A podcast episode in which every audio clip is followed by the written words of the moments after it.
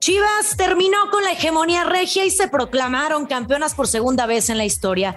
¿Cuáles fueron las bases para que las del rebaño sean las mejores de México? Lo platicamos hoy en Footbox Femenil.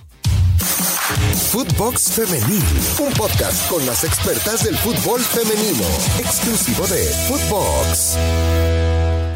Hola, hola, ¿cómo les va? Qué gusto saludarlos. Bienvenidos a Footbox Femenil, un espacio dedicado para platicar 100% de lo que está sucediendo en el fútbol femenil. Los saluda con mucho gusto Brenda Flores, Milena Jimón, con toda la actualidad del fútbol femenil y principalmente vamos a platicar del título del rebaño sagrado. Las nuevas campeonas del fútbol femenil en la Liga MX son las Chivas Rayadas del Guadalajara. Te saludo con mucho gusto, Milena Jimón, ¿cómo estás? ¿Cómo estás, Brenda? Un placer saludarte. Y sí, qué manera de sufrir, pero finalmente eh, son campeones las chicas de Chivas Femenil y en este torneo tan interesante que termina con eh, una paridad ¿no? en el rendimiento y que vamos a estar desarrollando a continuación. Totalmente de acuerdo, platicarle a todas las personas que nos están escuchando que las Chivas fueron el único equipo invicto durante la fase regular se ubicaron en la segunda posición, solamente debajo de Rayadas de Monterrey, con los mismos puntos, únicamente por diferencia de goles. Un paso prácticamente perfecto donde eliminan en liguilla a Pumas, posteriormente a Tigres, para llegar hasta la última instancia, hasta la instancia final, enfrentarse a Pachuca, ganar 4 por 2 el partido de ida y la vuelta a caer 1 por 0, pero por el marcador global, así levantan su segundo título en la historia. El primero lo consiguieron en 2017, después de vencer también a las Tuzas. Y hay que mencionar cuáles son las bases. ¿Qué fue lo que hicieron eh, Chivas? ¿Qué fue lo que hizo este plantel? Para poder convertirse en campeonas. Bueno, esta, esta parte que fueron invictas en fase regular, el récord de puntos, la mejor defensiva con seis goles, tener a la bicampeona de goleo Alicia Cervantes, igualar a Rayadas en títulos en su casa con su gente, un total de 40.432 aficionados se dieron cita para disfrutar de esta gran final y sobre todo lo que hace Blanca Félix, la mejor jugadora de esta final que convirtió su portería en un arco imbatible durante todo el torneo y lo confirmó en este partido decisivo atajándole un penal a Charlín Corral. Bueno, ha sido un desarrollo, y bien lo explicabas ya, con eh, las claves que ha tenido este equipo para coronarse. Em, pero bueno, ¿influyó o cuánto influyó el factor de Juan Pablo Alfaro en esta condición? Mucho, un técnico que llegó para quedarse con el rebaño sagrado, con el Guadalajara, ya lo platicábamos en otra edición, sabe lo que es la institución, sabe lo que es Guadalajara, estuvo también con Pachuca, conocía a la perfección eh, al rival, un técnico que fue futbolista y que ahora la parte técnica en esta estrategia que bien la hizo el Pato Alfaro, creo que le sale de, buena forma y también un acierto para Mauri. Hay que felicitar a, al final es el dueño del equipo, a Mauri Vergara, del buen acierto de traer a Nelly Simón, la directora deportiva, que es la que se encarga de armar el plantel. Muy bien, muchísimas felicidades a Nelly Simón, también que la tuvimos, por supuesto, aquí a través de Footbox Femenil y, todo, cada una de las partes que ha sabido funcionar en este plantel. No hay que eh, dejar de mencionar a Caro Jaramillo, que ya había conseguido dos títulos con Tigres. Este es el tercero en su palmarés, en el palmarés personal de Caro Jaramillo, el primero con el rebaño sagrado, Alicia Cervantes, después de haber estado con el equipo del Atlas, de haber levantado la mano por los pésimos salarios, dejar de jugar un año fútbol, irse a rayadas, proclamarse campeonas con rayadas pero con pocos minutos en este equipo y ahora convertirse en la absoluta bicampeona eh, de goleo, en eh, la campeona del torneo y, todo esto que dices, ¿no? El técnico, el director deportivo, las jugadoras, la portera Blanca Félix, que ya sabía lo que era eh, llevarse un título, creo que todo esto es lo que hace que hoy Chivas sea el mejor equipo de México. Eh, hay dos características que hemos estado hablando. Una es el hecho de que un exjugador eh, esté a cargo ¿no? de, de la parte de entrenador y uno de que una mujer, por llamarlo de alguna manera, como Nelly Simón, esté a cargo de la directiva, ¿no? De la parte deportiva, ¿no? Eh, y es por qué lo decimos, porque eh, ha venido creciendo en la Liga MX. De hecho, se implementaron ahora dos nuevos dos nuevas cuestiones, el uso del VAR para la próxima temporada y el uso de cuatro jugadoras extranjeras para poder fichar cada equipo. Y de esto va a depender también el éxito de la liga, ¿no? De poder reforzarse, de poder eh, utilizar jugadoras eh, de, casta, como lo hizo la Liga Española, que trajo jugadoras eh, de renombre internacional para poder de esa manera ampliar em, su desenvolvimiento en Europa. Pero ¿crees que esto puede ayudar o perjudicar a, las campeonas actuales, porque seguramente alguna jugadora va a ser tentada por otro equipo. Eh, ¿Qué piensas con estas nuevas eh, cuestiones que se han eh, adjudicado a la liga femenina? Bueno, de entrada lo comentas muy bien, el tema del Video Assistant Referee que se va a implementar en las instancias finales. Ya a partir del próximo torneo, en las eh, finales tendrán eh, Video Assistant Referee. Y, es muy importante, ¿por qué? Porque se ha criticado, se ha criticado y se ha mencionado eh, el, mal el, mal arbitraje, no solamente en la rama varonil, sino también en la femenil. Me parece un acierto mientras lo sepas utilizar, mientras se les dé la capacitación a, a los silbantes, a las silbantes para poder utilizar esta herramienta me parece un acierto lo de las cuatro jugadoras no nacidas en México que ya van a poder estar con los distintos clubes, con excepción de, Chivas que juega con puras mexicanas.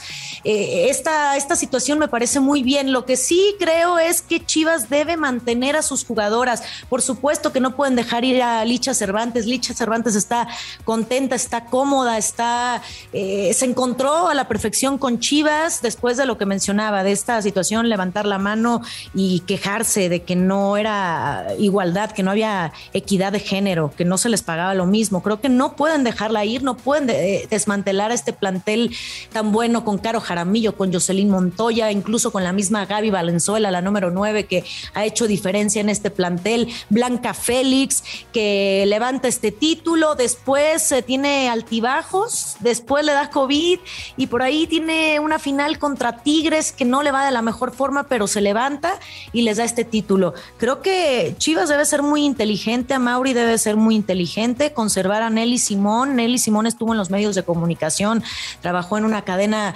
importante y reconocida del deporte y ahora lo está haciendo de muy buena forma. Además, tiene la licencia y tiene la carrera de directora técnica. Creo que sabe lo que hace y que seguramente no dejará ir a fichas y a piezas importantes en este plantel y seguramente verá algunas otras que puedan incorporarse, que puedan nutrir a este plantel que ya terminó con la hegemonía, por lo menos en este torneo, con la hegemonía regia y acabando ahora sí con el poder del norte. Eh, y eh, te quería preguntar la pregunta, obviamente lógica, después de este título, el segundo de Chivas, ¿podrá el rebaño superar a Rayadas en el campeón de campeones? Yo creo que sí.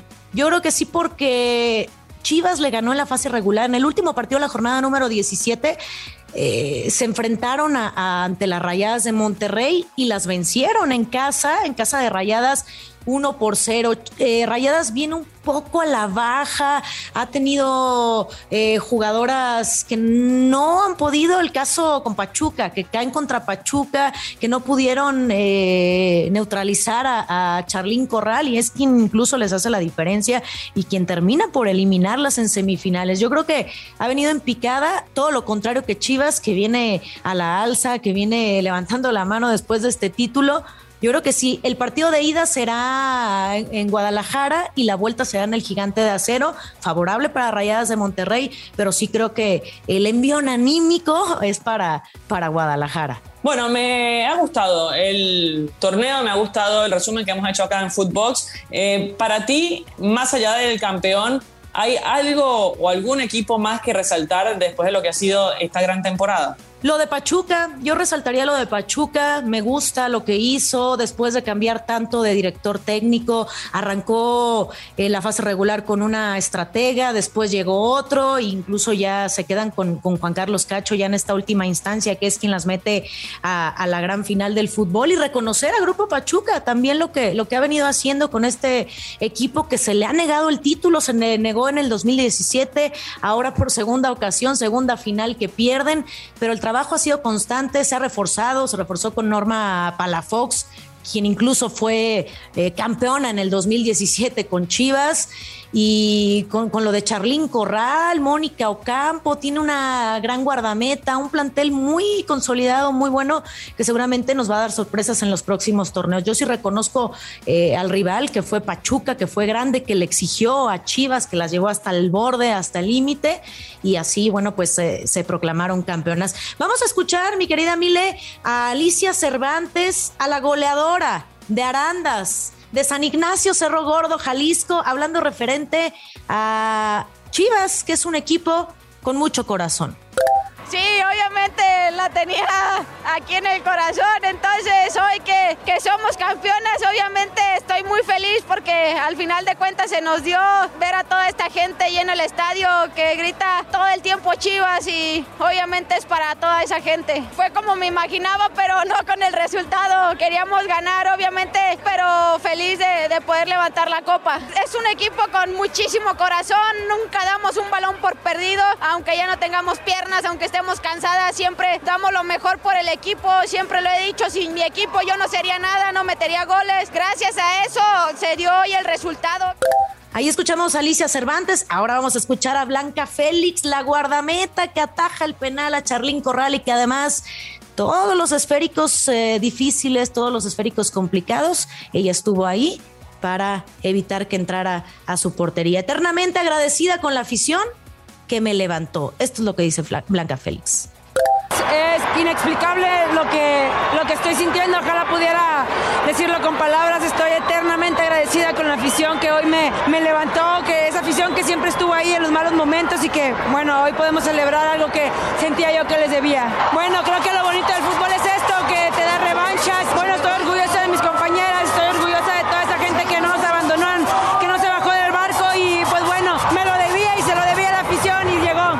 Y por supuesto, escuchemos al dueño del equipo, a Mauri Vergara, que dice, no soy yo, somos todos, y así lo dice, somos unas chingonas.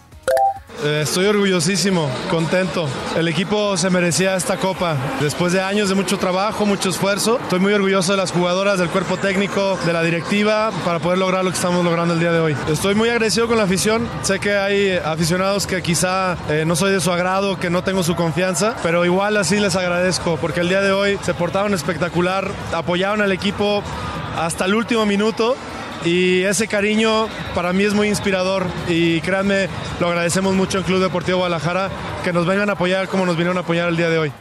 Ahí escuchamos las palabras, Milena, de eh, estas dos jugadoras importantísimas para el rebaño sagrado y por supuesto del dueño, a Mauri Vergara. Sí, quien hacía referencia también hace poco de la igualdad de salarios, ¿no? Por este tema donde hay una brecha muy grande entre las jugadoras y los jugadores y también justamente este tema surgió hace pocos días con el Equal Pay en, los Estados Unidos muy lejos. Estamos en el resto del mundo de lo que ha logrado los Estados Unidos, considerando además el retorno a esa inversión que tiene la rama femenina. Pero bueno, es importante que el presidente del club eh, esté con este compromiso ¿no? con las futbolistas rojiblancas. Exactamente, exactamente. Ya se habló también del tema de salario, cómo eh, lo van a mejorar para las jugadoras rojiblancas. Y esto que comentas, el Equal Pay, es importantísimo porque la selección de Estados Unidos ya lo mencionaba, ya lo decían hace unos días, se convierten en la primera federación de equiparar los premios entre la rama femenina y varonil por participar en una Copa del Mundo.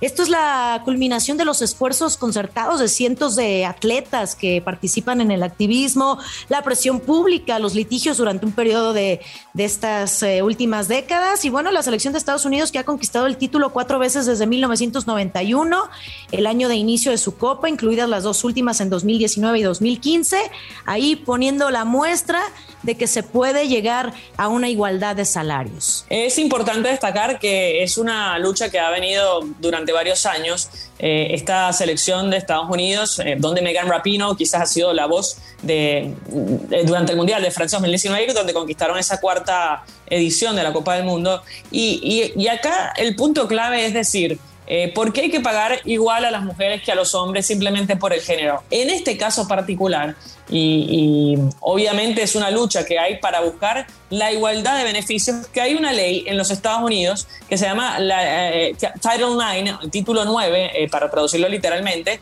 que arranca desde 1970 aproximadamente, donde se obligaba a que en las instituciones, tanto colegios como universidades, se den las mismas oportunidades para los hombres y para las mujeres. Por eso eh, la selección de los Estados Unidos también peleaba en parte por esa igualdad. Pero lo que decía el retorno de la inversión, ¿no? Porque eh, una, una, cuestión es la justicia, eh, la, igualdad de beneficios y de derechos, y otra cosa es si es negocio o no. Bueno, en los Estados Unidos sí lo es. hoy está demostrado que la selección femenina genera ingresos, genera rating en la televisión, genera venta de camisetas de la misma forma o más que la masculina. Entonces, por esa forma se llega a este acuerdo donde eh, el convenio colectivo estará en vigor hasta el 2028. Incluye repartición igualitaria de los ingresos generados por transmisiones televisivas y patrocinios, además de los premios que da FIFA por las participaciones, no solamente en Copas del Mundo, sino en amistosos. Así que bienvenido sea el Equal Pay, esta lucha tan larga que ha tenido la selección femenina en eh, los Estados Unidos, encabezada por... Eh, eh, una exjugadora, ¿no? Hoy la, que conduce eh, la federación. De acuerdo. Y fíjate, Milena, la discrepancia es notoria a nivel internacional, puesto que en el 2018 FIFA dio a Francia un premio de 38 millones de dólares por ser campeón en Rusia 2018, mientras que Estados Unidos femenil percibió 4 millones de dólares por levantar la Copa en Francia 2019. Te pregunto, ¿esto ocasionaría una explosión para el fútbol femenil a nivel mundial? Eh, no, a ver, eh, obviamente muchas federaciones y muchas... Eh, asociaciones de jugadoras se van a agarrar de este Equal Pay, pero que ya lo hay en Noruega, lo hay en los países nórdicos de Europa, porque tienen se ha demostrado que el negocio es igual para mujeres y para hombres. Por eso digo, eh, aquí en Sudamérica el negocio no es igual, lamentablemente. Tampoco en Centroamérica, lo vemos en México, donde las chicas generan menos ingresos porque también se les da menos exposición, se les brinda menos posibilidades de que la gente acuda a los eventos. Eh, y obviamente el fútbol está creciendo cada vez más, pero no a la misma forma o a la misma par que, los hombres. Entonces, bueno, en estos países sí. Y por eso no creo que haya una explosión en, cuanto al fútbol femenino se refiere de, de disconformidad sí creo que va a generar eh, interés en intentar desarrollar más las bases del fútbol femenino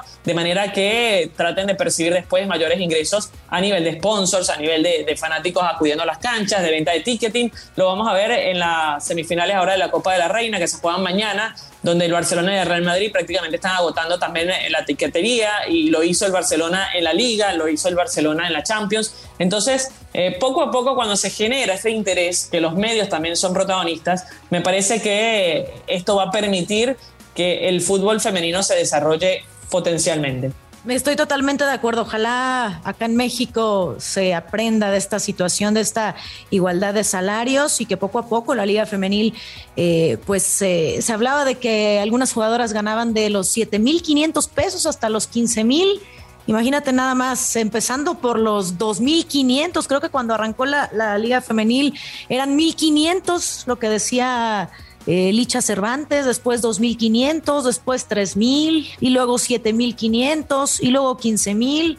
El tema es que no han podido poner, eh, no han podido saber cómo eh, acomodar esta, esta situación de que, de que sí, te paguen por tu esfuerzo, si, si haces más dentro del terreno de juego, evidentemente vas a ganar más, pero que haya una equidad, sobre todo acá en eh, la Liga MX femenil. Sin duda. Bueno, acá en Sudamérica, si te digo los precios, te pones a llorar. alrededor de 300 dólares gana el salario de, una jugadora de fútbol profesional. Porque, aproximadamente 6 mil pesos al mes.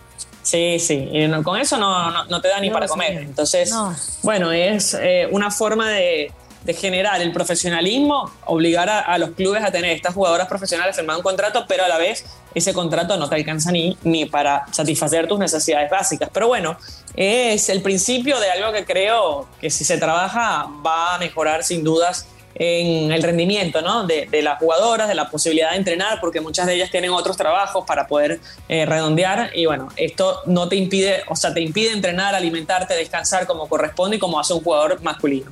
Estoy totalmente de acuerdo. Esto es un paso para eh, seguir, para que los demás se volteen a, ver cómo se pueden manejar las cosas en el tema de los salarios y sobre todo para que sea mucho más equitativo. Felicidades a las nuevas campeonas, a Chivas Femenil, felicidades, todo Guadalajara, todo México, todos los mexicanos estamos festejando este título.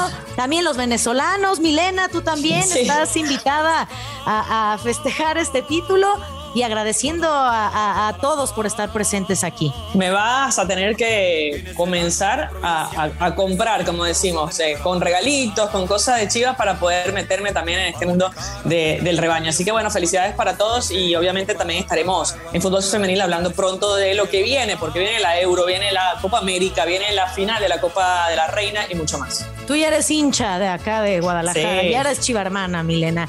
Muchísimas gracias, estaremos pendientes de todo lo que suceda en el fútbol, eh, fútbol femenil. Te mando un abrazo a la distancia y que estés muy bien.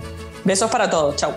Muchísimas gracias. No olviden escucharnos en Spotify. Califícanos con cinco estrellas. Nos pueden seguir martes y viernes. Síganos en nuestras cuentas personales y pueden encontrar a Footbox en todas las redes sociales. Escríbanos. Brenda Flores, Milena Jimón.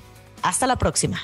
Footbox Femenil, podcast exclusivo de Footbox.